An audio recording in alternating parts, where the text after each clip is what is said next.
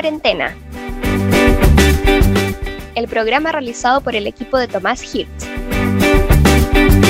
Diputado humanista por Peñalolén, La Reina, Las Condes, Vitacura, Lo Barnechea.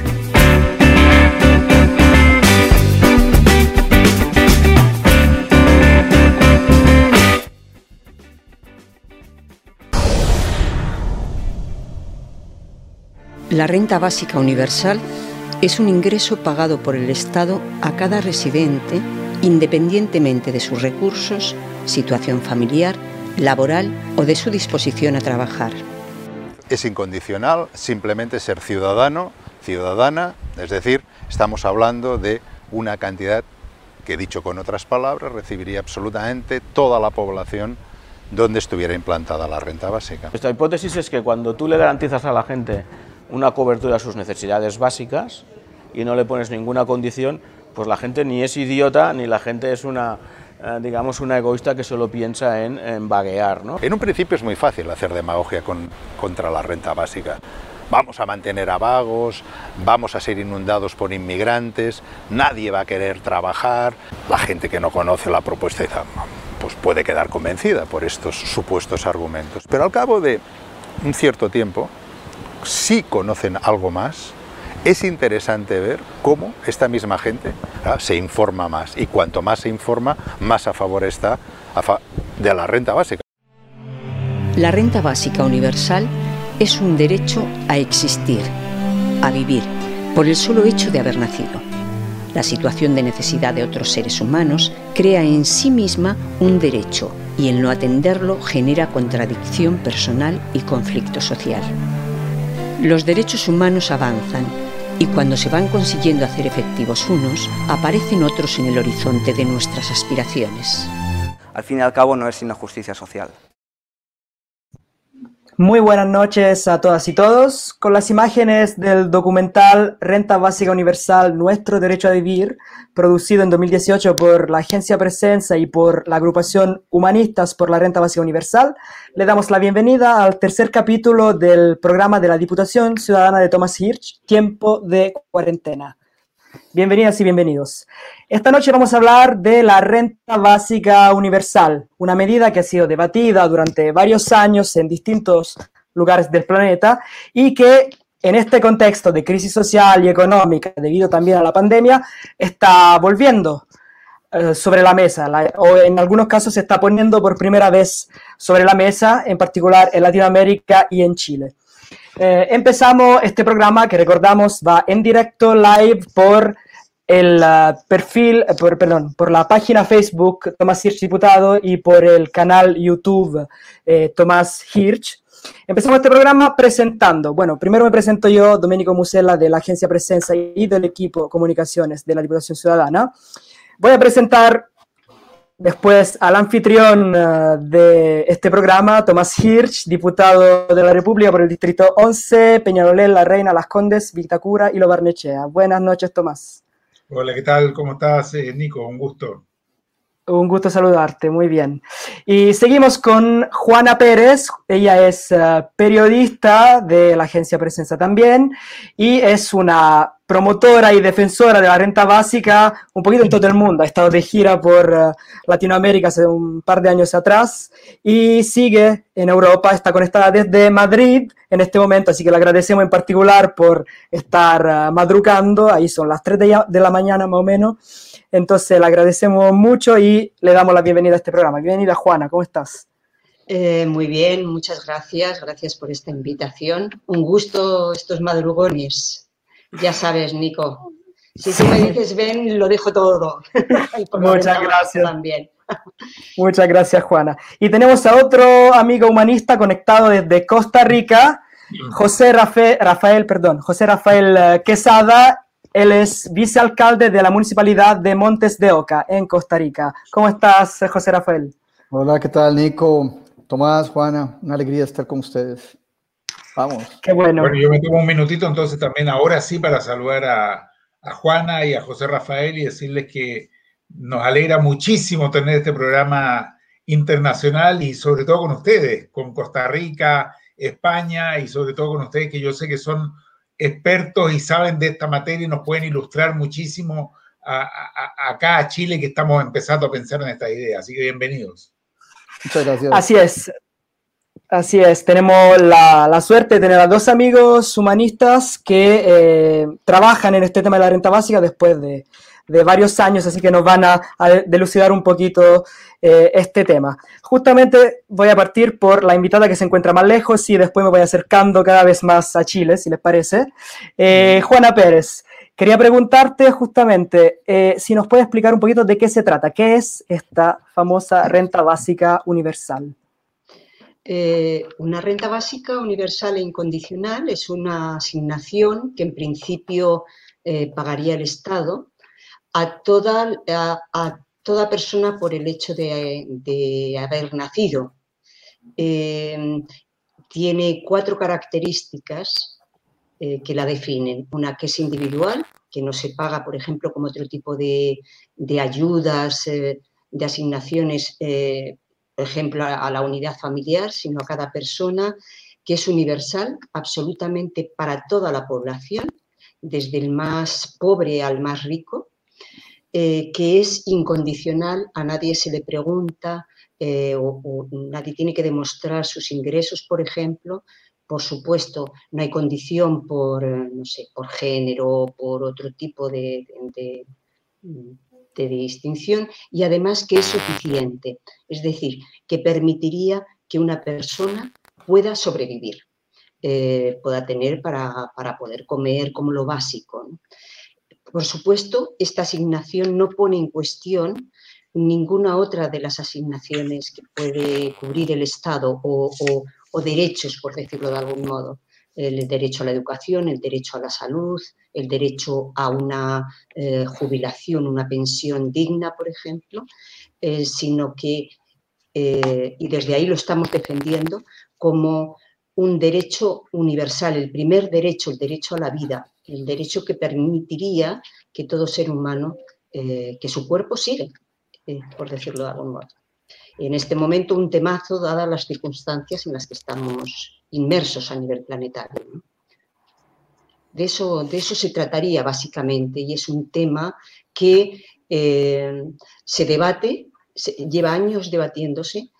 Hay muchas pruebas hechas ya desde los años 70 del siglo pasado, eh, pruebas que, en las cuales eh, siempre se ha demostrado los beneficios que, ha conllevado a nivel personal y social tanto a nivel económico, psicológico, eh, a muy diferentes niveles, y que en este momento se debate justamente por las circunstancias concretas con el COVID-19. Eh, se debate y se defiende. De hecho, acá en España, por ejemplo, se ha presentado desde distintos movimientos ciudadanos que, y, persona, y personas especialistas que están defendiendo la renta básica universal e incondicional, se ha presentado un manifiesto unitario eh, pidiendo que el gobierno implemente una renta básica ya, para toda la población, absolutamente para toda. Eh, y el, que sea para toda la población es todo un tema de debate para mucha gente. Eh, algunos eh, con José Rafael lo hemos conversado muchas veces, contigo, Nico, también, ya tuvimos el gusto de, que nos hicieras una entrevista. Mucha gente se plantea en estas circunstancias por qué para toda la población, justamente por lo que decíamos, porque estamos defendiendo que sea un derecho universal para todos. Otra cosa es que con, con este derecho, con esta asignación, todo el mundo gane, no sería así. De los estudios que se han hecho, se han hecho con datos reales, en base a declaraciones de impuestos, etcétera, por ejemplo, en el Estado español, el 80% de la población ganaría y el 20% restante, bueno, eh, mm, tendría que pagar más impuestos de los que paga actualmente, pero no dejaría, de ser rica ese, ese porcentaje de la población. Perfecto. Eh, José Rafael desde Costa Rica. según tu experiencia también, ¿no? Tú estás tratando de implementar una medida de este tipo ahí en eh, tu país. ¿Cómo se podría financiar a nivel justamente local y a nivel nacional y ojalá a nivel global un, una medida como esta, una renta básica? Bueno, buenas noches. Todavía madrugada en España, pero buenas noches acá. Eh, bueno, digamos que serían dos cosas. Eh, esto del COVID ha, metido a los estados, a los gobiernos en un estrés bien profundo y a la clase política, por supuesto, y a la clase empresarial también. Ya de por sí los sectores más bajos ya estaban en crisis, ya estaban estresados, ya, ya, ahora más bien lo que ocurre es que gente pierde, pierde su empleo aquí en este país. Este es país muy pequeño, son 5 millones de habitantes. Eh, les, pongo un caso, mi hijo eh, era, trabaja en un gimnasio, es especialista en, mantenimiento físico y se, se, aprovecha una ley que se propuso en estos días, que ya venía trabajándose, y él, él le rescinden el contrato temporalmente. Dejó de recibir ingresos. ¿Cómo hace? Entonces el Estado, el gobierno se mueve y trata de generar, comienza a encontrar recursos porque ahora sí aparecen recursos. Ahora sí hay recursos en, muchos lugares que no se sabía que estaban, de las instituciones, de presupuestos que no se gastan, de diferentes bancos que tienen ganancias. Por ejemplo, en Costa Rica hay dos tres bancos del Estado, dos bancos propios y un banco de los trabajadores. Eh, y ahí hay recursos. Hay instituciones que no, no ejecutan el presupuesto, entonces de ahí se toma, se toma, se toma. Y entonces hoy, hoy se puso en marcha un, un, un presupuesto que le da a cada persona desempleada, afectada por el COVID, 125 eh, mil colones, es alrededor de, de, un poquito más de 200 dólares, 220 dólares por, por mes durante tres meses, cuatro meses o lo que dure la crisis.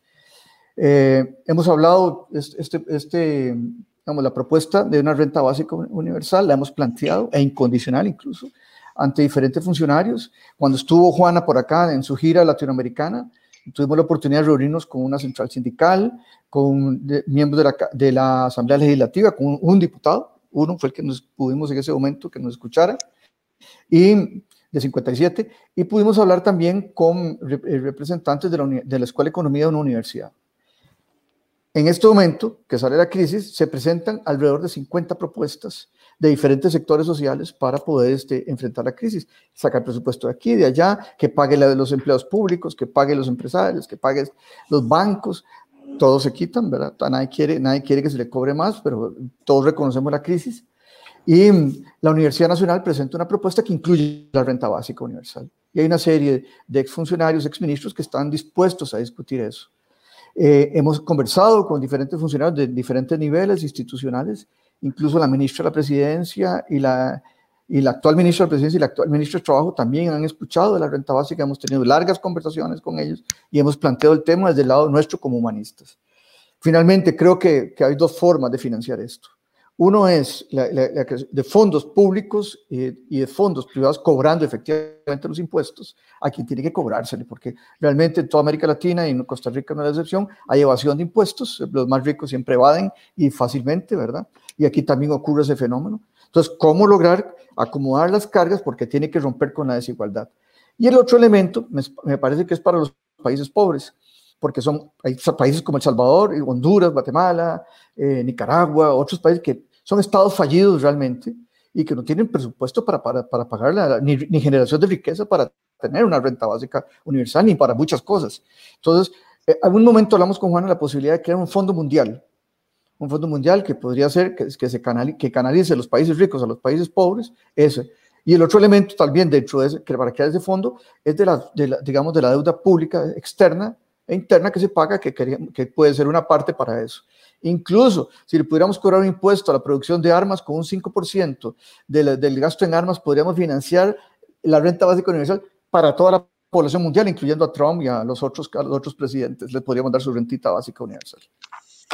Perfecto. Entonces, más que una cuestión de recursos, parece una cuestión de, de voluntad política, ¿no?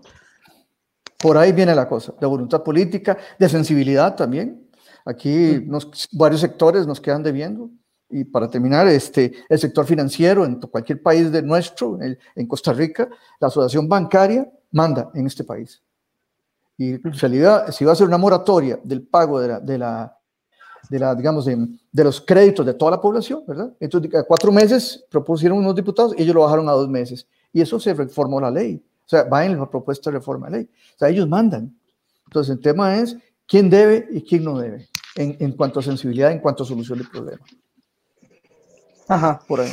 Y Tomás, eh, te hago una pregunta, no solamente como, político, como diputado, sino que también como representante humanista, digamos, con una larga trayectoria, ¿no? Ha sido vocero del humanismo por Latinoamérica durante mucho tiempo. Te quiero preguntar, ¿por qué la renta básica sería una medida humanista, en el sentido ¿no? más amplio de la palabra, ¿no? que ponga al ser humano como valor central? ¿Y por qué vale la pena defenderla? Bueno, básicamente por lo que tú has dicho recién, porque para el humanismo el ser humano es el valor central. El ser humano y no el Estado, el ser humano y no el dinero, el ser humano y no la patria o Dios o cualquier otra, otro valor. El ser humano con sus creencias, el ser humano con su planeta, el ser humano con la otra especie, pero el ser humano es el valor central.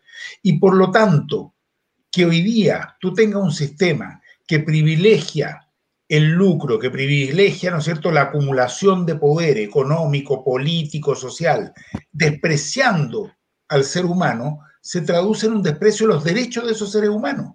Y es algo que estamos viendo en todo el planeta.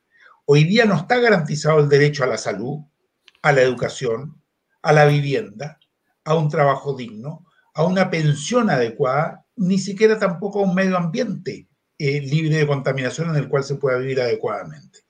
Entonces, desde el punto de vista del humanismo, hay que buscar todos los medios y los caminos para que efectivamente el ser humano pueda expresarse, desarrollarse y proyectarse como tal, cosa que hoy día no sucede. Y cuando digo hoy día me refiero a los tiempos, entre comillas, normales. Ya veremos lo que pasa en una situación como la que estamos viviendo específicamente con la pandemia del coronavirus, en la cual, ¿quiénes son los que primero sufren los efectos de esto? Claro, el efecto de salud le puede llegar a todo el mundo y hemos visto gente con mucho dinero, con poco dinero, famosa, desconocida, que está siendo afectada por el coronavirus y que más allá de su condición económico-social eh, termina en un respirador, termina o falleciendo. Pero eso es lo que afecta en términos de salud.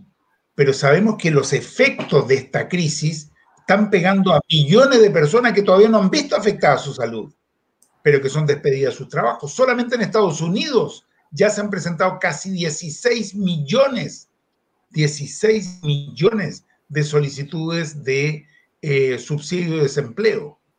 Ni hablar en el resto de la región en América Latina, donde ni siquiera se pueden presentar esas solicitudes, porque los bolivianos, los peruanos o en las favelas de Brasil no se pueden presentar esas solicitudes. Entonces tenemos que buscar mecanismos que sobre todo en una época de emergencia, de crisis, como la que estamos viendo hoy día, pero yo creo que hay que proyectarla más allá. Y eso es lo interesante del trabajo que han estado haciendo gente y organizaciones como Juana, como José Rafael en distintos países, pero sobre todo en momentos de crisis como esta, tienes que tomar una decisión. ¿Qué vas a priorizar? ¿Qué vas a poner como eje central? ¿Qué vas a poner como centro?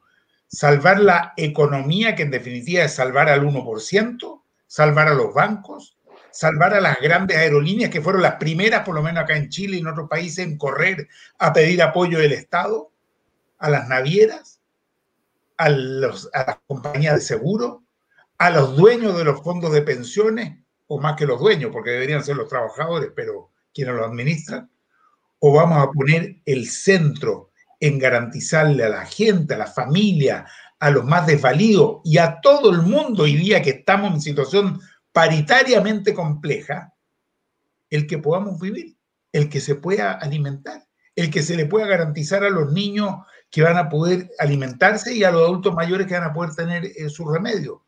Bueno, me parece a mí que la renta básica universal es una propuesta que hoy día cobra un sentido profundo y es mucho más fácil entenderla que en otros momentos.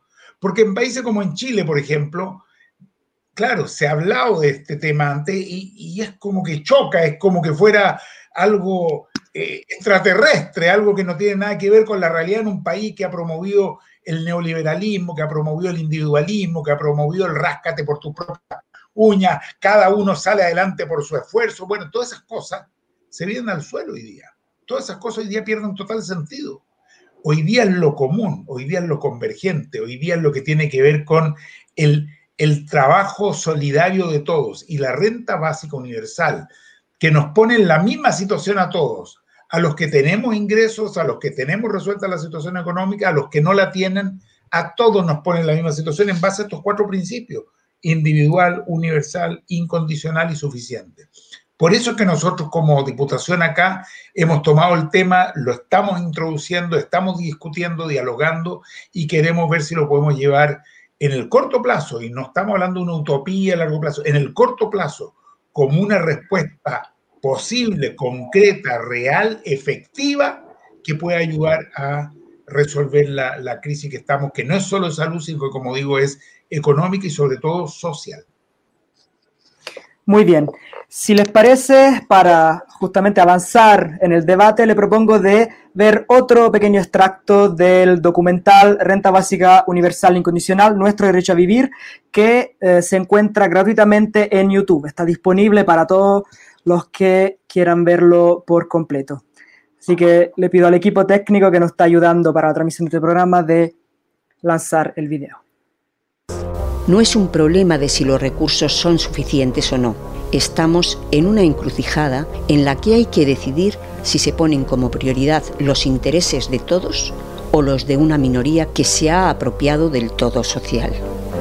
La capacidad de los más ricos de controlar gobiernos y mercados nos ha llevado a unos niveles de desigualdad social nunca antes alcanzados. Esta es la actual distribución de la riqueza en el mundo, donde el 1% más rico tiene tanto patrimonio como todo el resto junto. Este modelo económico y político es insostenible. Necesitamos otro camino. Mediante impuestos.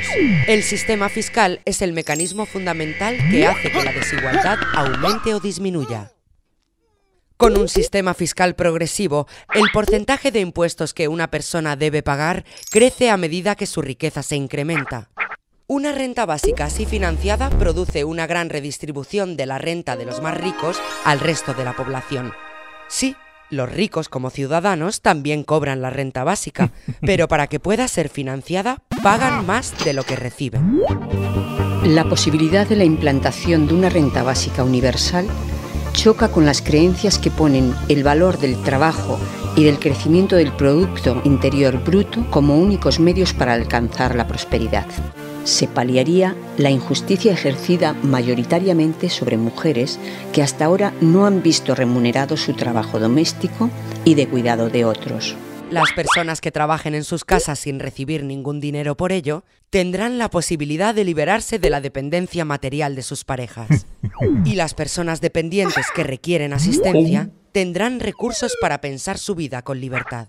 En general, la renta básica nos permite llevar vidas más nuestras, donde quepan el ocio, los cuidados, el trabajo voluntario u otras actividades que no sean impuestas por la necesidad y el miedo y eso sería una revolución social, porque las personas empezarían a detectar su vocación y a moverse en el mundo en cuanto a lo que quieren aportar, no en cuanto a, los a lo que puedan ganar a cambio de sus actividades. Muy bien, muy bien.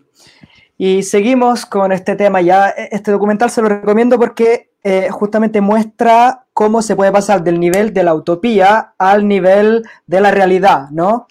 Y justamente, Juana, hablando de eso, eh, tú que vas estudiando este tema después de varios años, ¿nos puede contar algo de los antecedentes que han habido de mm, las experimentaciones, digamos, de la renta básica y si han habido beneficios, beneficios, sobre todo con respecto a uno de los temas que se menciona en el video, que es el tema del trabajo doméstico, de la condición de la mujer?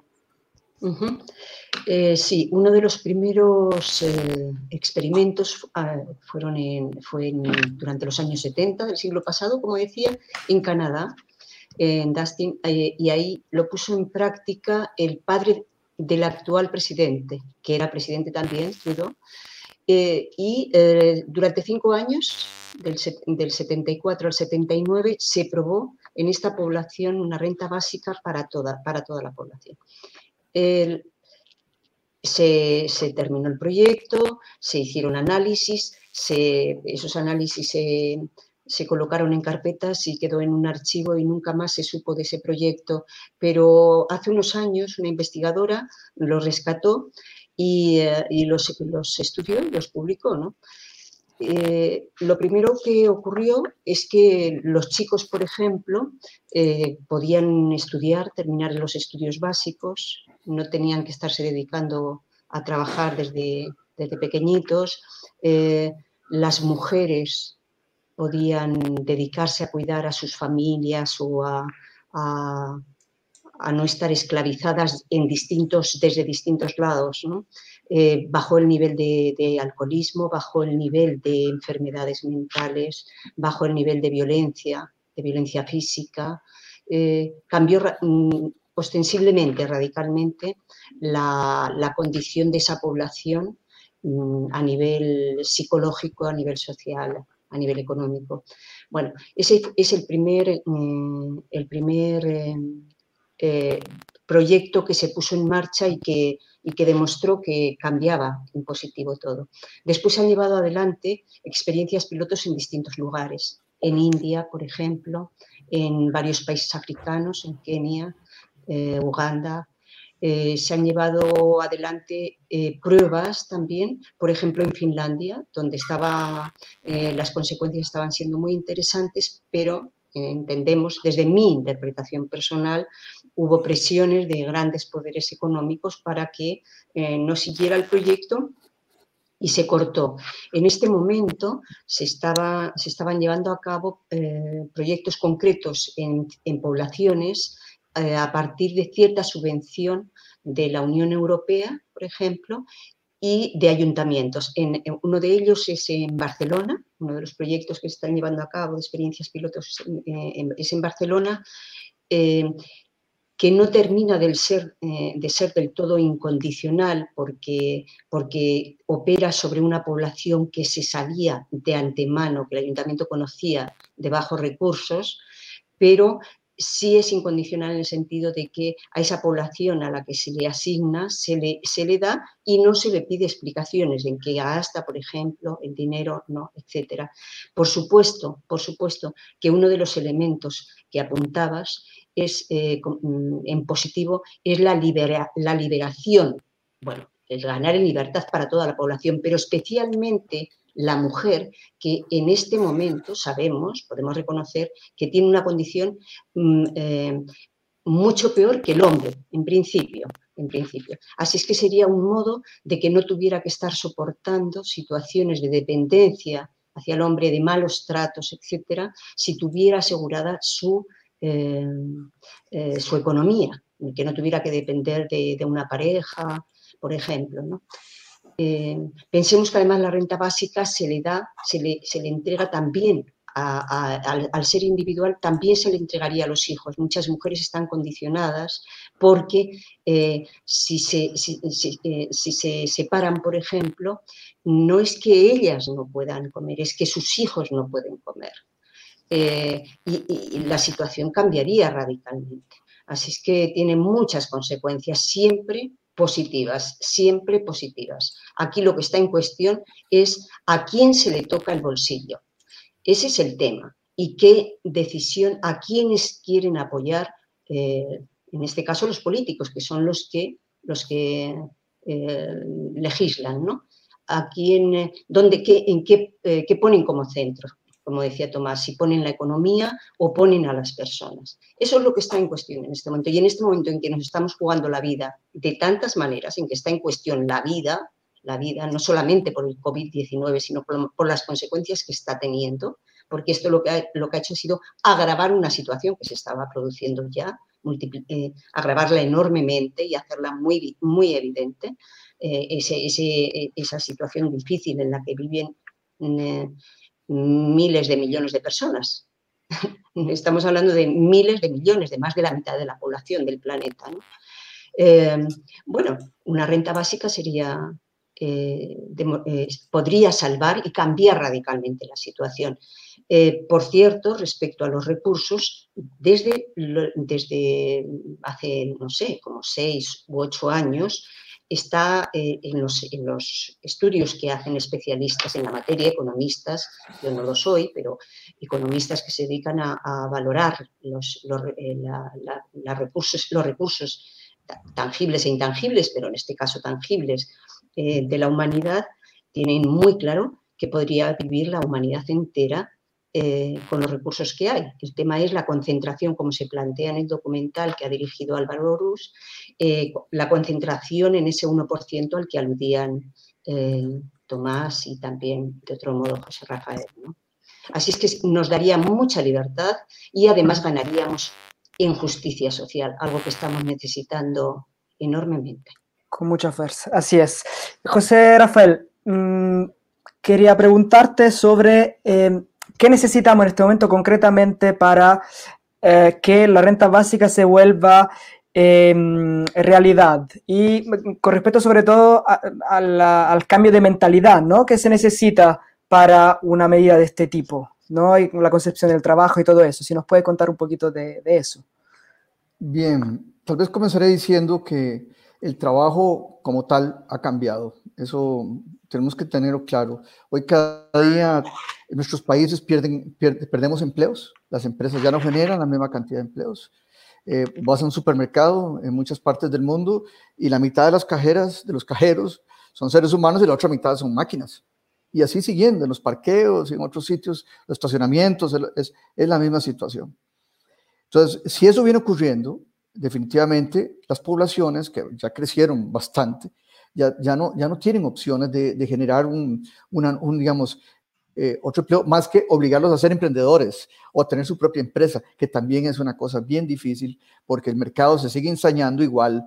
Entre la lucha de las grandes empresas también se ensañan con las pequeñas. O sea que no es tan fácil generar emprendimientos como dicen todos los ministerios de economía de toda América Latina, para decir un caso. Y, y bueno, y, eso obliga a cambiar de, de enfoque. Los mismos, los mismos experimentos que se han hecho y que mencionaba Juana, son experimentos que fundamentalmente se han construido sobre una base. Es, le ayudamos, le damos una renta básica mientras usted consigue empleo. Y, y, a pesar de eso, y cuando se trató de universalizar, cambió y la gente efectivamente cambió su realidad con esos recursos, así como cuando Yunus, Mohamed Yunus, le prestaba 50 libras esterlinas a una, una, persona muy pobre y se compraba una vaca y comía a su familia y le alcanzaba para vender queso y lograban, digamos, comer en circunstancias de, de hambruna. Es, es, es, lo mismo, lo mismo, lo, lo, mismo que ocurre. Creo que los experimentos tienen que, tienen que reenfocarse y poner eh, lo, que, lo que decía Tomás hace un ratito, que el ser humano sea el valor principal y que la preocupación sea que esta persona esté bien, esté tranquila, la mujer que tiene dos, tres hijos, que si se le va de la pareja, eh, ya tenga la renta básica y no tiene que estresarse, como pasan estresadas mil, miles o millones de mujeres en todo el mundo, porque se quedaron sin, sin, fondos, se quedaron, tienen que ir a juicio, tienen que pelear, tienen que de, de, decirle al juez, mire, somos pobres, tiene que darnos dinero del otro que no quiere, e, esas dificultades se superarían. O sea, eso cambia las circunstancias. Entonces, es un cambio de enfoque. Lo que le decía en un momento a, a, una de las altas funcionarias de este gobierno de nuestro país era que me decía, es que no le podemos dar dinero a los, a los trabajadores públicos que ya tienen ingresos. Yo, ¿por qué no? Si la renta básica es, un, es, universal y que la gente haga lo que quiera con sus recursos. Con eso, con eso y que le alcance para hacer algo más, para si quiere hacer dedicarse a, a producir miel de abeja, además de su trabajo. O sea, generar otra cosa. Otros me han dicho, generé inflación inmediata. Le digo, sí, seguramente al principio generará inflación, pero estamos olvidando que la economía está cambiando. Este no es el mundo. Chomsky, en un artículo hoy mismo, decía que ya estamos frente a otro mundo. Y hace unos días escribíamos para Presencia un artículo donde decíamos que el capitalismo está muriendo ante nuestros ojos, eh, ante nosotros. Si eso ocurre, así como hace 30 años, el 31 años, el socialismo cayó de un solo golpe y nos quedamos eh, con la, eh, volviéndonos las quijas, porque ¿qué fue lo que pasó? Así va a pasar. ¿Y qué pasa si eso ocurre en esta semana que viene, o la que sigue, o el mes que viene? Entonces, que hay que reconstruir de otra forma. Entonces, es, es un tema de enfoque. Otro amigo me decía que, y me lo han dicho muchos, que para que si le doy plata eso va a quedar en manos de las, de las financieras o que o van a ir a salir a comprar televisores o el, el, pantalón más fino o el celular de último modelo. Y, digo, ¿y qué importa? Yo creo que es un tema, se puede trabajar en tema de educación y cambio de la cultura. Obviamente hay que hacerlo, pero, pero la gente tiene que tomar decisiones con sus recursos que le vamos a dar solo por el derecho de vivir. Y ese enfoque también pasa porque cambiemos eh, los funcionarios y las funcionarias, los políticos y los, y los mandos medios, estamentos medios de los, de los gobiernos, también cambien el enfoque en el sentido de que es un nuevo derecho humano, el derecho a vivir, que está casi que por encima de todos los derechos. Y el derecho a la vida pasa porque la gente tenga sus recursos para tranquilamente hacer lo que, le, lo que quiera, hacer lo que le dé la gana con sus recursos, para vivir, comer o para disfrutar o para hacer ocio, para comprarse un libro, para comprarse un celular, para lo que quiera, pero que pueda vivir con calidad de vida. Es un cambio radical de mentalidad. Eh, Tomás, aterrizando en la realidad chilena, frente a propuestas de este tipo como la renta básica, eh, varios exponentes del gobierno, como por ejemplo el ministro de Desarrollo Social, Sichel, han hablado de irresponsabilidad, de que sería pan para hoy, pero hambre para mañana.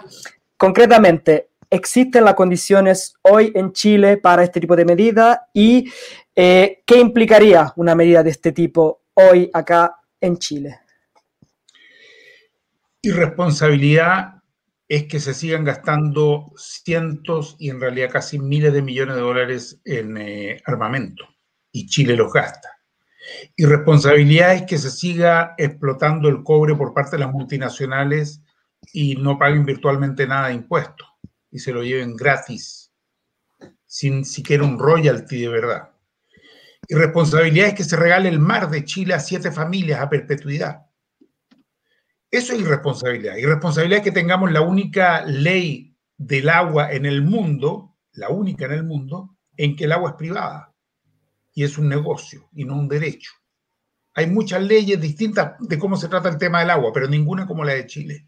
Irresponsabilidad es que a los trabajadores se les quite todos los meses el 10% de sus ingresos, que son bastante bajos, para entregarlo a unas administradoras que han perdido 44 mil millones de dólares solamente en estas semanas de, de crisis por la pandemia y de la cual nadie se hace responsable y simplemente quienes iban a jubilar ven cómo eso se fuma.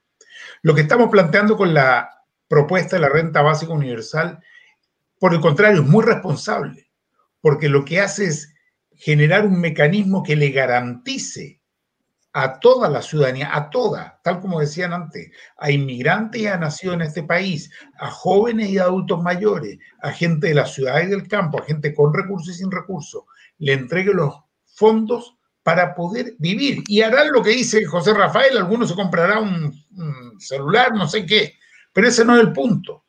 El punto es que hoy día en particular, insisto, estamos viendo una emergencia que requiere respuestas innovadoras, hacer más de lo mismo que no ha funcionado, bueno, es, eh, eh, es de tontos. ¿Qué quieres que te diga?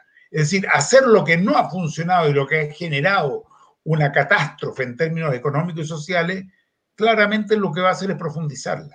Mira, nosotros en el caso concreto de Chile estamos proponiendo una renta básica universal del orden de los 150 mil pesos chilenos, que son como 180 dólares, más o menos, 175 dólares no es una cifra en que alguien se va a hacer millonario, efectivamente, pero sí es una cifra que permitiría solventar los gastos fundamentales para poder vivir.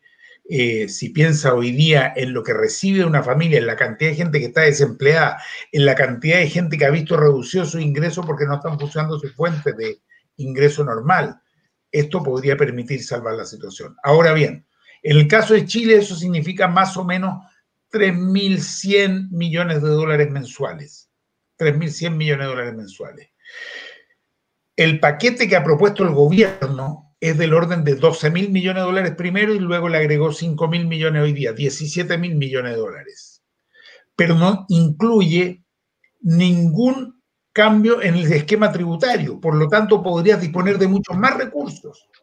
Es decir, tú podrías disponer del paquete que plantea el gobierno y ya tendrías financiados seis meses, los seis próximos meses la renta básica universal. Pero además, si modifica la estructura tributaria, si modifica la estructura de propiedad de los recursos naturales, si modifica el gasto militar que en Chile es totalmente desproporcionado, estamos hablando de algo que se puede prolongar en el tiempo. Es más, nosotros estaríamos disponibles para ir buscando un mecanismo, aunque aquí se me puedan enojar quienes promueven este tema, eh, como Juan y José Rafael, en que vaya, vayamos construyéndolo, en que vayamos en un proceso, en que sea escalonado. Quizás nos saltamos la regla de la universalidad y, de la incondicionalidad en los primeros meses, no importa. Podemos ir haciendo con esto escuela, podemos ir enseñando, podemos ir generando, porque hay que dar una batalla que también es cultural.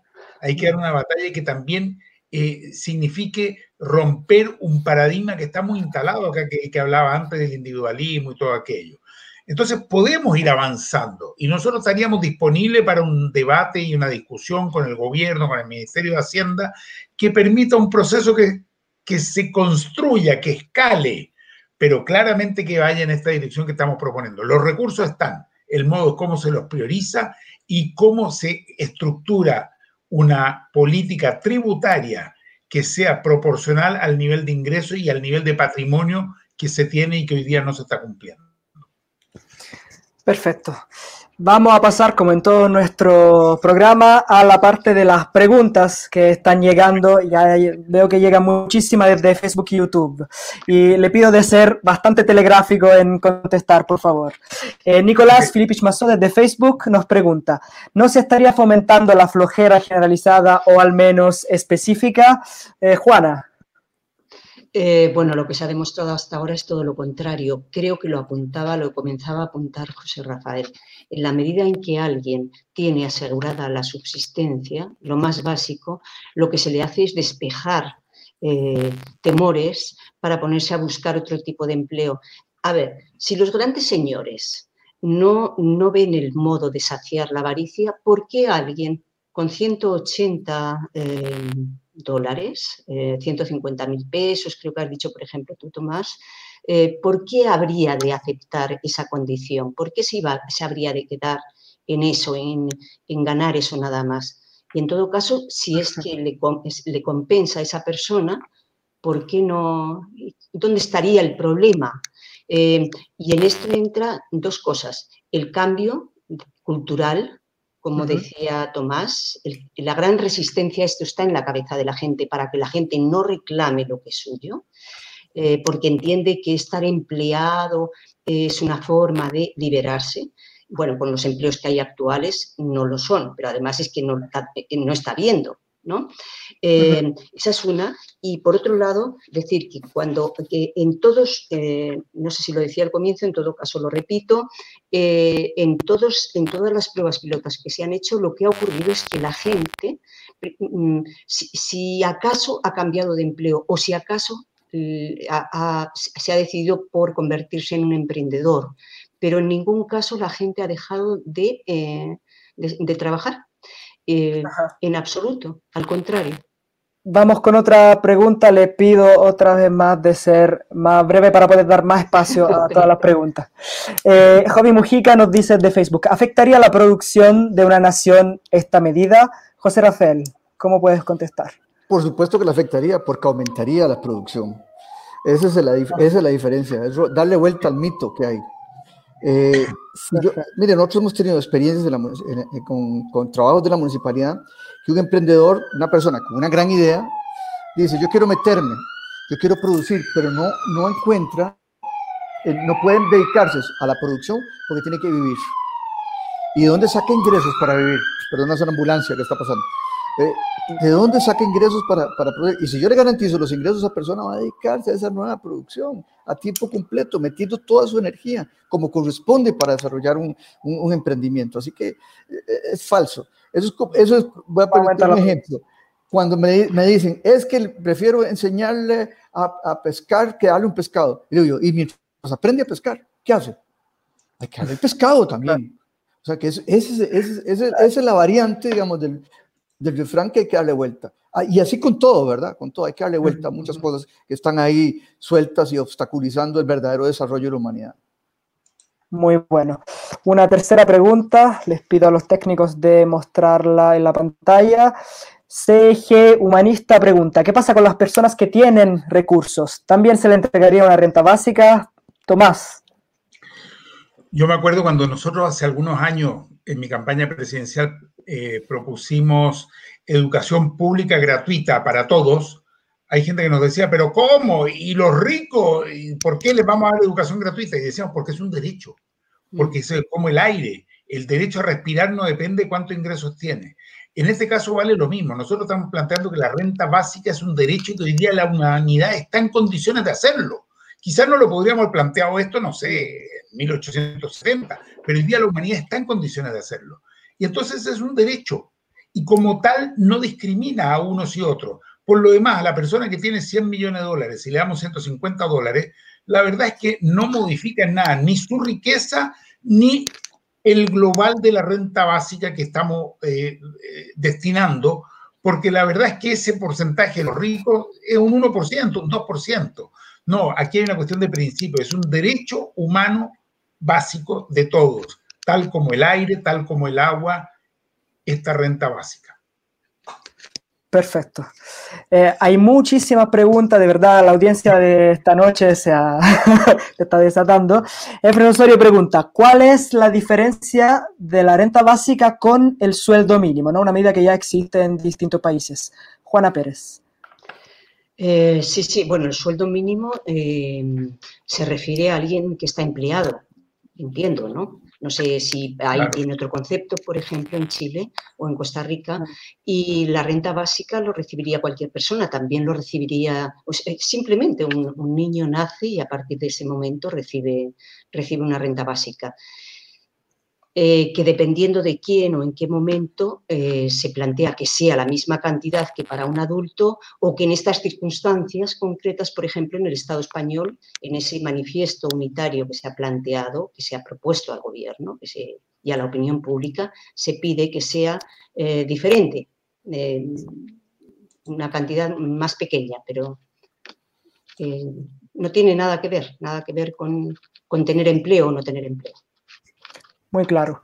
Eh, sigamos con otra pregunta. Ricardo Méndez Núñez nos pregunta, la renta básica universal, ¿cómo soluciona el tema del desempleo?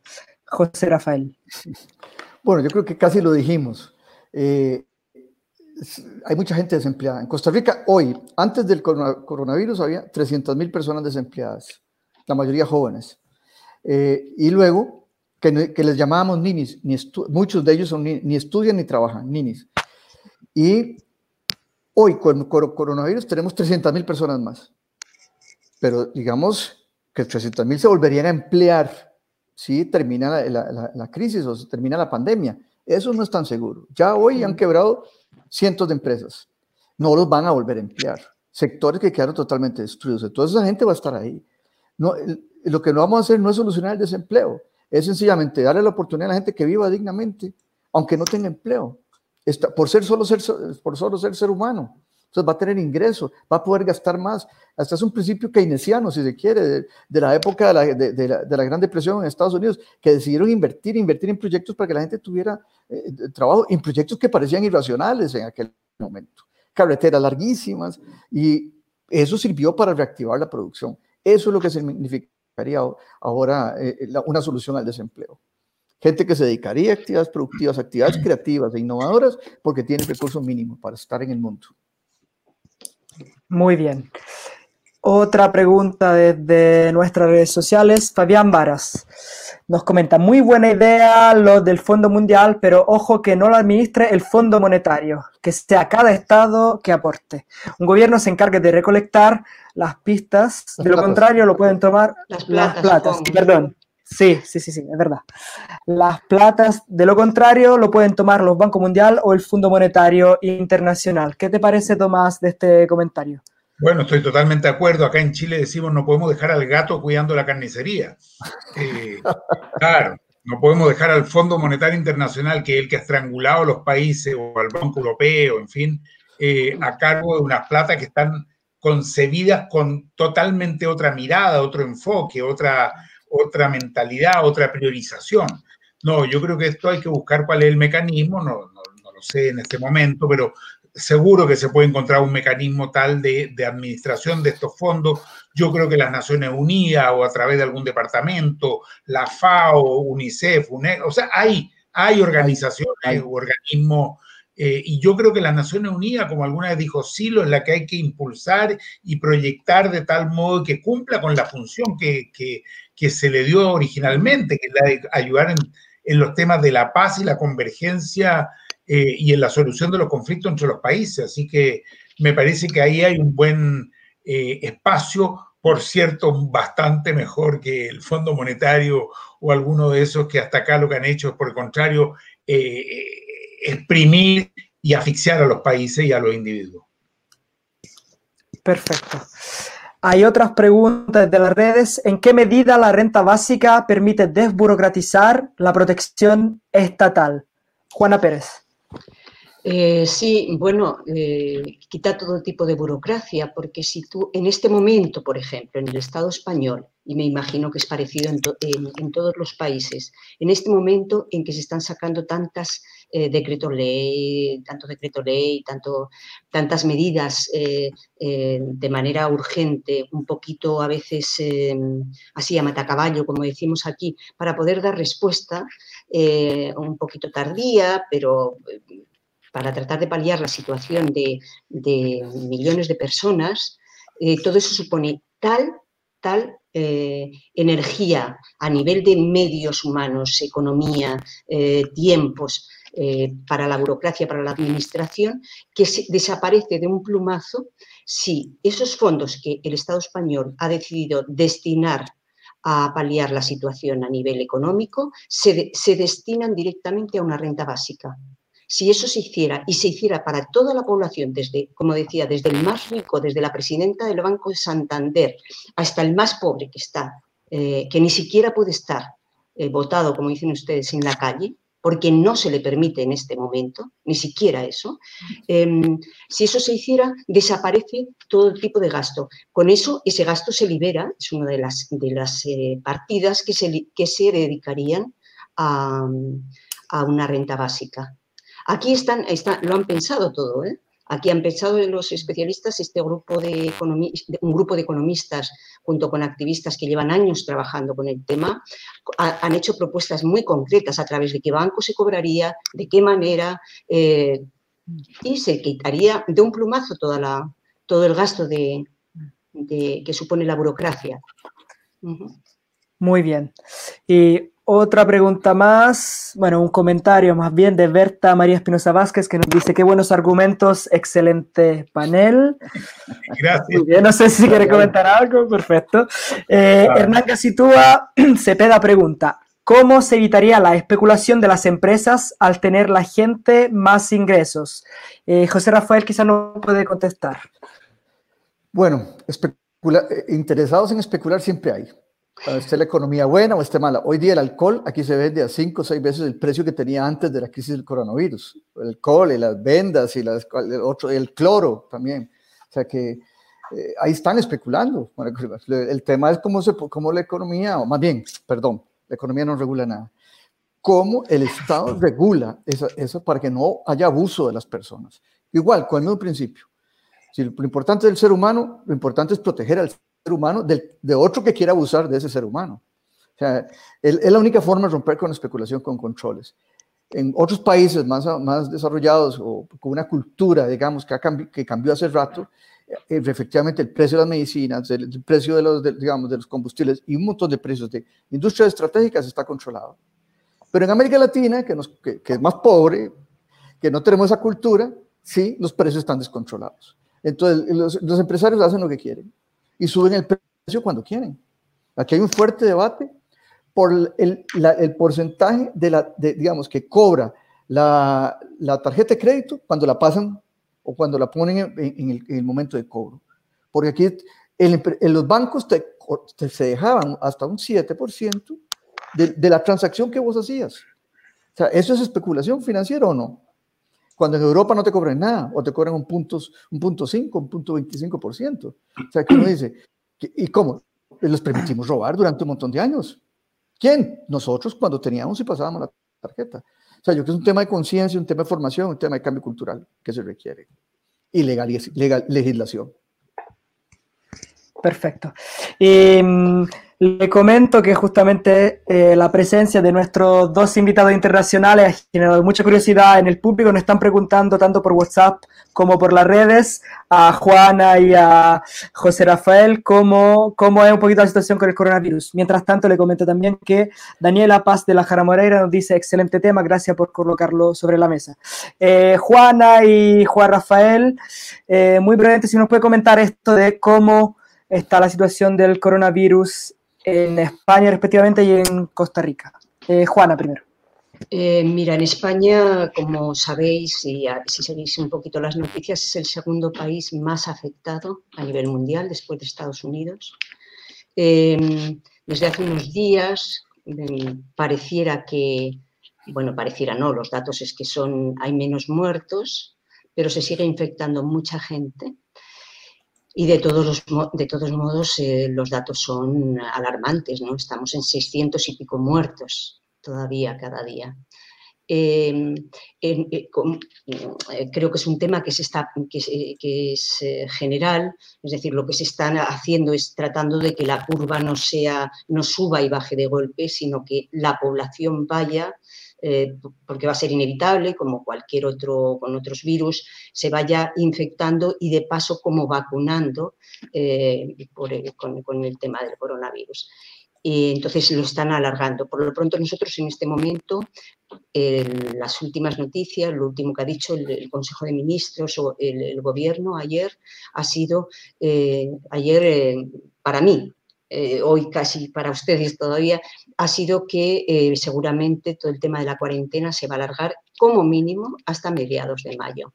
Así es que la cosa está complicada. Mm. Yo aquí, alguna gente, algunos médicos, amigos comentan que, eh, bueno, que pensemos en que durante todo el año vamos a estar afectados directamente por el tema. Así es que, bueno, complicado. Por lo pronto, en la primera semana, hablando, volviendo al tema de empleos y tal, durante la primera semana en España, 1.500.000 personas se quedaron sin empleo. Y todavía están por cobrar las ayudas que van a llegar por parte del gobierno muy complicada la situación, pero mm, como en todas las situaciones de crisis, vamos a salir de esta, pero todavía con mucho dolor y mucho sufrimiento. Claro, y ojalá se salga hacia una dirección interesante, ¿no? José Rafael. José Rafael, ¿qué nos puede contar de Costa Rica? Bueno, Costa Rica es un país que en los años 40, el siglo pasado, hicimos una, se hizo una reforma al sistema de seguridad social bastante bueno durante muchos décadas, décadas se construyó digamos, un sólido eh, sistema solidario, o sea, muchas instituciones, educación gratuita, etcétera, muchas cosas, ¿verdad? Pero que durante los últimos 40 años ha sido golpeando, por, ha sido golpeado por el neoliberalismo. Han tenido el poder, tienen los medios de comunicación y han insistido en privatizar, en, en, digamos, en, en, golpear las instituciones, que el Estado es gigante, todo aquello. ¿verdad? Es el mismo, el mismo libreto en toda América Latina y en todo el mundo un buen adoctrinamiento y desde todos los medios de comunicación y, y de las escuelas de administración y de economía de las, todas las universidades que hay. Así que ahora nos encontramos con, después de varios intentos de privatizar la salud, de bajarle el nivel al Ministerio de Salud, de dejarlo sin nombramiento de nuevas plazas. A pesar de eso, el sistema solidario, eh, digamos, a nivel de salud ha funcionado. Eh, digamos que no tenemos ejército, pero ha habido como una disciplina en la población al entender la, situación y, y, se ha reducido, bueno, creo que no hemos alcanzado los números que se esperaban, hemos llegado alrededor de 540 personas infectadas, se esperan 2.000, eh, se esperaban 2.000 para esta época, o sea que la curva, como dicen los técnicos, la, se ha venido aplanando, hay muchísimas instituciones de emergencias y las los municipios en cada lugar tenemos funciones de, digamos, de, coordinación entre el Ministerio de Salud, la Caja del Seguro Social y, las diferentes organizaciones empresas e instituciones para poner al servicio de la población, de la, población enferma, etc. O sea que hay una movida bastante buena y hay un fuerte debate en el Congreso sobre el tema de cuál es el tipo de ayuda, porque lo están viendo así, como una ayuda, ¿verdad? Como una renta básica para resolver el problema, para que la gente no, no vaya a robar y a saquear los supermercados. Es, es como de, ese nivel es que está, ¿verdad? Y, hay un y siempre el miedo, ¿verdad? Estamos, es una, todos estamos asustados. O no, Bueno, hay susto en el ambiente, hay una, hay una posición que de, de, miedo, de salir infectado, de, no moverse, de estarse quedito, y esperamos que esto se prolongue. Por ejemplo, el, el sistema educativo vuelve hasta octubre. Así de sencillo. Y todos trasládense al tema, al tema virtual. Esa es la forma que, se está haciendo y hay una serie de medidas similares para diferentes sectores. Hay un fuerte debate, pero también tenemos funcionarios que están de alto nivel que están tratando de salvar el sistema solidario. Es una ventaja, es una, digamos, un, un buen augurio de que es posible salir y vamos a salir igual, como, como todos los pueblos del mundo y la humanidad entera, vamos a salir. Algunos con más dificultades, los que no previeron y los que no creyeron. Estados Unidos, que tiene medio millón de, enfermos en este momento. Digamos que un país tan, tan, tan grande podría no ser significativo, pero pareciera que va a ser mucho más la debacle que ellos tienen. Y así siguiendo con algunos países que tampoco hicieron caso, Brasil, da miedo lo que, lo que puede pasar ahí, o sea que hay un gran susto porque no, no, no hicieron lo que había que hacer. Sí. Eh, eh, eh, perdón, solamente una, ampliar una cosita. En España parte, muy rápido, ¿ok?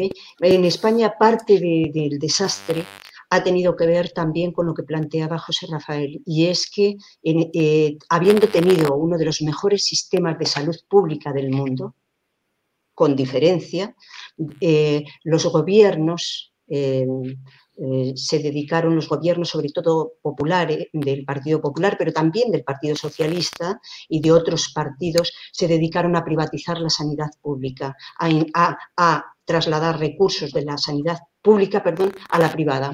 Y las consecuencias de, eso las hemos pagado en esta crisis, las estamos pagando, porque faltan respiradores, porque eh, las, eh, las clínicas privadas no están dispuestas a atender como, como tendrían que atender.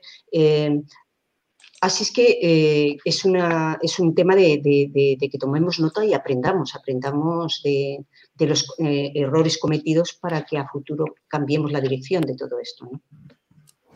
Ojalá, ojalá. Tenemos una última pregunta de Álvaro Guerrero Molina y luego vamos cerrando y despidiéndonos.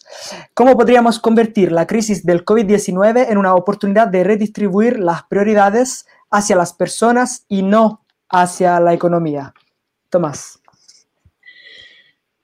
Hay varios pensadores que están reflexionando sobre lo mismo, eh, entre otros Yuval Harari, pero varios más. Y es los dos caminos que se abren frente a nosotros. Nosotros los humanistas lo hemos llamado el camino del sí, el camino del no.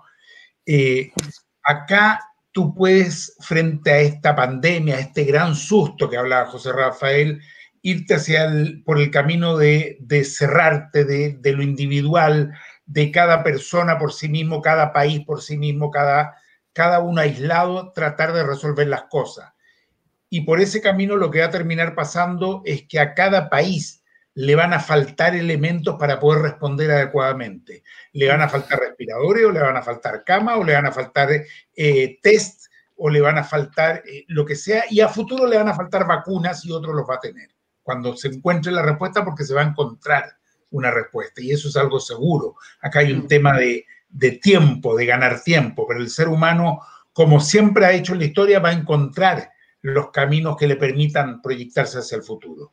Por otro lado, si vamos en, la, en el camino de la convergencia, de la colaboración, de lo común, puede permitir que países que dispongan de ciertos recursos y otros no los tienen, se los pasen. Y luego estos, cuando vayan resolviendo sus temas, puedan colaborar con los que todavía están empezando a enfrentarlo. Es decir, hay una oportunidad muy grande de la colaboración, hay una oportunidad muy grande de de reflexionar sobre los paradigmas con los que se ha estado actuando hasta ahora. Eh, mira, mientras estábamos hablando, estas maravillas que tiene la tecnología, estaba mirando El País, ya que estábamos con Juana de España, la edición para América Latina, y uno mira los titulares solamente y te dan cuenta de esta misma pregunta. La economía latinoamericana se contraerá entre un 2 y un 6% este año por el avance de la pandemia. Bueno, va a depender mucho cómo actúen los países entre sí, si buscan colaborar o cada uno trata de salvarse con el sálvese quien pueda. Otro país que dice, Nicaragua, desafía el coronavirus con procesiones de Semana Santa. Y bueno, ¿será esa la solución o habrá que buscar caminos de convergencia en, la medicina, en la economía, en lo social? Entonces, es compleja la situación, pero también estamos frente a una gran oportunidad. Estamos frente a una gran oportunidad de la colaboración? ¿Vamos a cerrar todas las fronteras para siempre? ¿O vamos a buscar que esas fronteras se abran justamente para que las personas puedan colaborar, los científicos puedan colaborar? ¿Vamos a encerrar cada país las patentes que tiene las vamos a ir abriendo? Han habido experiencias muy bonitas. ¿eh? Yo quiero destacar que hay, hay empresas incluso que han tomado caminos muy lindos. Las empresas de perfume, que son lo más sofisticadas del mundo, en fin, se han puesto a hacer alcohol gel la empresa francesa. Mm. Mira qué interesante. Hay otras que estaban haciendo eh, cuestiones de, para, para industria bélica, incluso que ahora están haciendo respiradores, lo están exportando y están contando con insumos que vienen de otros lugares. Entonces, ojo, es una gran oportunidad para la colaboración y ese puede ser un tremendo aporte que saquemos de esta situación tan compleja hoy día. Muy bien. Nos acaba de llegar una pregunta muy interesante de Nueva York. Ahí también parece que nos siguen. David Anderson nos pregunta, ¿cómo evitar que una empresa como Amazon pague menos con uh, Universal Basic Income, o sea, la renta básica universal, que la gente que tiene que usar y depender de los cupones de alimentos para poder sobrevivir. No sé quién entre eh, José Rafael y Juana pueden contestar brevemente, sino un pedacito cada uno. Juana. Em, entiendo que, tiene que ver con, em, eh, con legislaciones nacionales, ¿no? Y mm. con eh, evasión de impuestos y paraísos fiscales.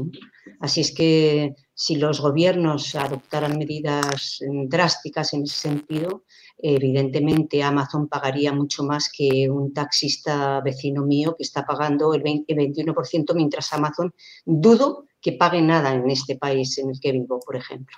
Mm. Y hablando Mm. discúlpame, mm, eh, me, parece muy interesante la pregunta y además me alegro muchísimo que lo hagan, eh, que se esté siguiendo el programa desde, desde otros lugares, ¿no? como Nueva York.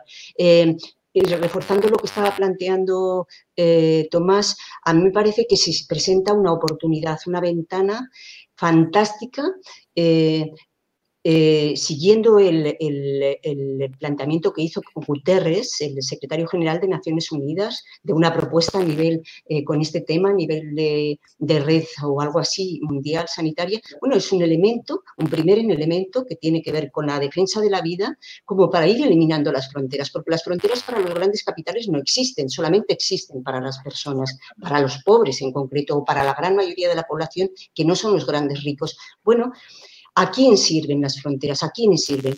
Cada vez sirven para menos, excepto para poner dificultades a la gente. Así es que es el momento, el momento de romper eso y de ir compensando toda esa deuda histórica que tenemos con continentes como África, con Latinoamérica, por ejemplo. Eh, así es que es una oportunidad fantástica que, eh, también se nos presenta, mm, bueno, asociada a una desgracia grande, pero eh, yo también lo veo, veo esa parte muy positiva, ¿no? Muy bien. José Rafael, ¿quieres agregar algo? Sí, realmente necesitamos fortalecer, ahora que, que, me, que Juana mencionaba a Guterres, eh, es necesario tener una entidad eh, mundial, no, no, global, mundial, que, digamos, como Naciones Unidas, que cumple una función, como está funcionando la, la, OMS en este momento, que está, está pasando investigación y desarrollo, que está diciendo, digo, investigación médica y la está compartiendo. O sea, ese, ese, ese tema, ese, ese tipo de cosas debe ser planteado, por ejemplo, esta, la regulación de Amazon, la regulación de este tipo de precios, si tenemos la renta universal generalizada, entonces la básica universal eh, y e incondicional universalizada, entonces Naciones Unidas puede entrar a trabajar para fortalecer un sistema de este tipo y, e incluir variantes que le llamamos la legislación nacional, llevarla a una legislación mundial y cuidarla y protegerla y todos los estados de acuerdo. O sea que yo creo que es un tema eh, aparte de que los estados también están muy débiles están, están eh, y continuamente debilitándose, la población tendrá que casi que, estar muy pendiente de lo que haga Naciones Unidas con este tipo de cosas. Y yo creo que hay la sensibilidad y la conciencia de eso en este momento. Perfecto. Bueno, y nosotros tenemos una costumbre en este programa que es, bueno, eh, desde el equipo técnico me sugieren justamente una web muy interesante que es la web de la agrupación Humanistas por la Renta Básica Universal de España, www.humanistasrentabásica.org. Ahí hay un montón de datos, de documentos, hay un libro, se puede ver el documental también desde ahí y, por supuesto, las actividades que están llevando adelante ahí en España sobre este tema. Eh, le está diciendo, tenemos una costumbre en este programa que es dejar en el cierre del programa unos 30 segundos de reflexión final o de un mensaje que quizás las y los invitados quieren eh, dejar para nuestra audiencia. Partamos por eh, Tomás, el anfitrión. Yo creo que estamos acá frente a una situación muy compleja para la humanidad y que requiere, por lo tanto, respuestas innovadoras la renta básica universal eh, es justamente una de esas respuestas. Es una posibilidad que puede permitir que de un modo creativo, novedoso, no, eh, no habitual, podamos responder como conjunto de la sociedad a partir de lo que significa la verdadera solidaridad, a partir de lo que significa preocuparnos de que todas y todos puedan salir adelante. Y quizás entonces, como resultado de esta situación tan difícil para la humanidad, nos encontremos con un nuevo modo de construcción social, un nuevo modo de relación entre las personas, las familias, las sociedades y el planeta entero. Así que veo el tema que hemos tocado hoy día y quiero agradecer en este minuto mucho a Juana, sé la que es, y a José Rafael, porque creo que es muy, muy inspirador lo que han estado haciendo y nos motiva a impulsarlo acá en Chile. Muy bien. Juana, si te parece una, despedida, una reflexión final. Bueno, yo, eh, eh, está en juego la vida eh, para mucha gente, hay recursos sobrados para que todo el mundo tenga las necesidades básicas cubiertas.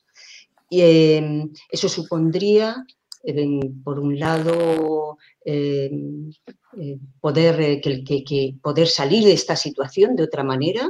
Eh, es, un tema de justicia social, es un tema de, de ganar libertades. aprovechemos esta situación, aprovechemos esta dificultad para convertirlo en una, en una oportunidad y en un cambio de situación vital y de paradigma para toda la humanidad. Perfecto. José Rafael, te toca a ti cerrar la intervención. Bien, yo solamente quería dejar una reflexión en términos de la, renta básica universal incondicional. Es tan sencilla, es tan sencilla que hasta no se puede creer, porque bastaría con que haya la voluntad política para que un grupo de funcionarios o profesionales se sienten, hagan la lista de la población con su número de, cédula de identidad o, de identificación y clic, clic, pasen los recursos a las cuentas personales de todos. Es fácil. El tema es romper mitos, romper eh, ideas de que muy prefabricadas y que condicionan todo en términos de que no es posible, que hay que una cosa hace, otra hace esto, que hay que muy eh, de alambicado, esa es la palabra correcta. Y esto, la renta básica, es una solución sencilla, directa, para poder humanizar las relaciones de producción, para poder humanizar realmente la, generación de riqueza en todo el mundo y para poder distribuirla y acabar con la desigualdad que en este momento impera en el mundo. Esta es la oportunidad con el COVID de aplicar estos principios y llevarlos adelante, pase lo que pase, y que los humanistas de todo el mundo y las humanistas de todo el mundo estemos convencidos de ello. Ese es ese es el mejor logro porque iremos adelante con mucha fuerza con mucha paz, con mucha fuerza y con mucha alegría. Excelente, excelente. Bueno, ya vamos llegando al, final de este programa, tiempo de cuarentena, el tercer capítulo. Quiero agradecer profundamente eh, Juana Pérez, que está madrugando ahí, son las 4 de la mañana en Madrid, recordémoslo, así que muchísimas gracias por estar con nosotros. José Rafael Quesada, también te agradecemos muchísimo tu participación desde Costa Rica. Y por supuesto, Tomás, que siempre está con nosotros comentando y recibiendo, digamos, a los distintos invitados e invitadas del programa. Y obviamente eh, quiero agradecer también a todo el equipo técnico que está detrás de esta producción. El equipo de comunicaciones de la Diputación de Tomás Hirsch, de verdad, está poniendo todo su esfuerzo para eh, realizar estos programas toda la semana. Les recuerdo las redes sociales de la Diputación Ciudadana de Tomás Hirsch, el Facebook Tomás Hirsch Diputado, el Twitter Tomás Hirsch, todo junto. La cuenta Instagram, Tomás-Hirsch-Humanista. El canal de YouTube, Tomás Hirsch y por supuesto el WhatsApp, eh, que es una manera justamente de poder conectarse con el equipo de la Diputación, más 569-9415-5495. Muchas gracias por eh, estar con nosotros, todos las, y los invitados, a toda la audiencia, para hablar de este tema que no solamente es muy actual, sino que puede ser un interesante remedio no solamente contra el coronavirus, sino que también contra un virus más importante, que es el virus de la precariedad y de, la, de las dificultades que tenemos como seres, humanos, como seres humanos hoy en día. Muchísimas gracias y hasta pronto. Muchas gracias. gracias. Hasta pronto. Hasta pronto.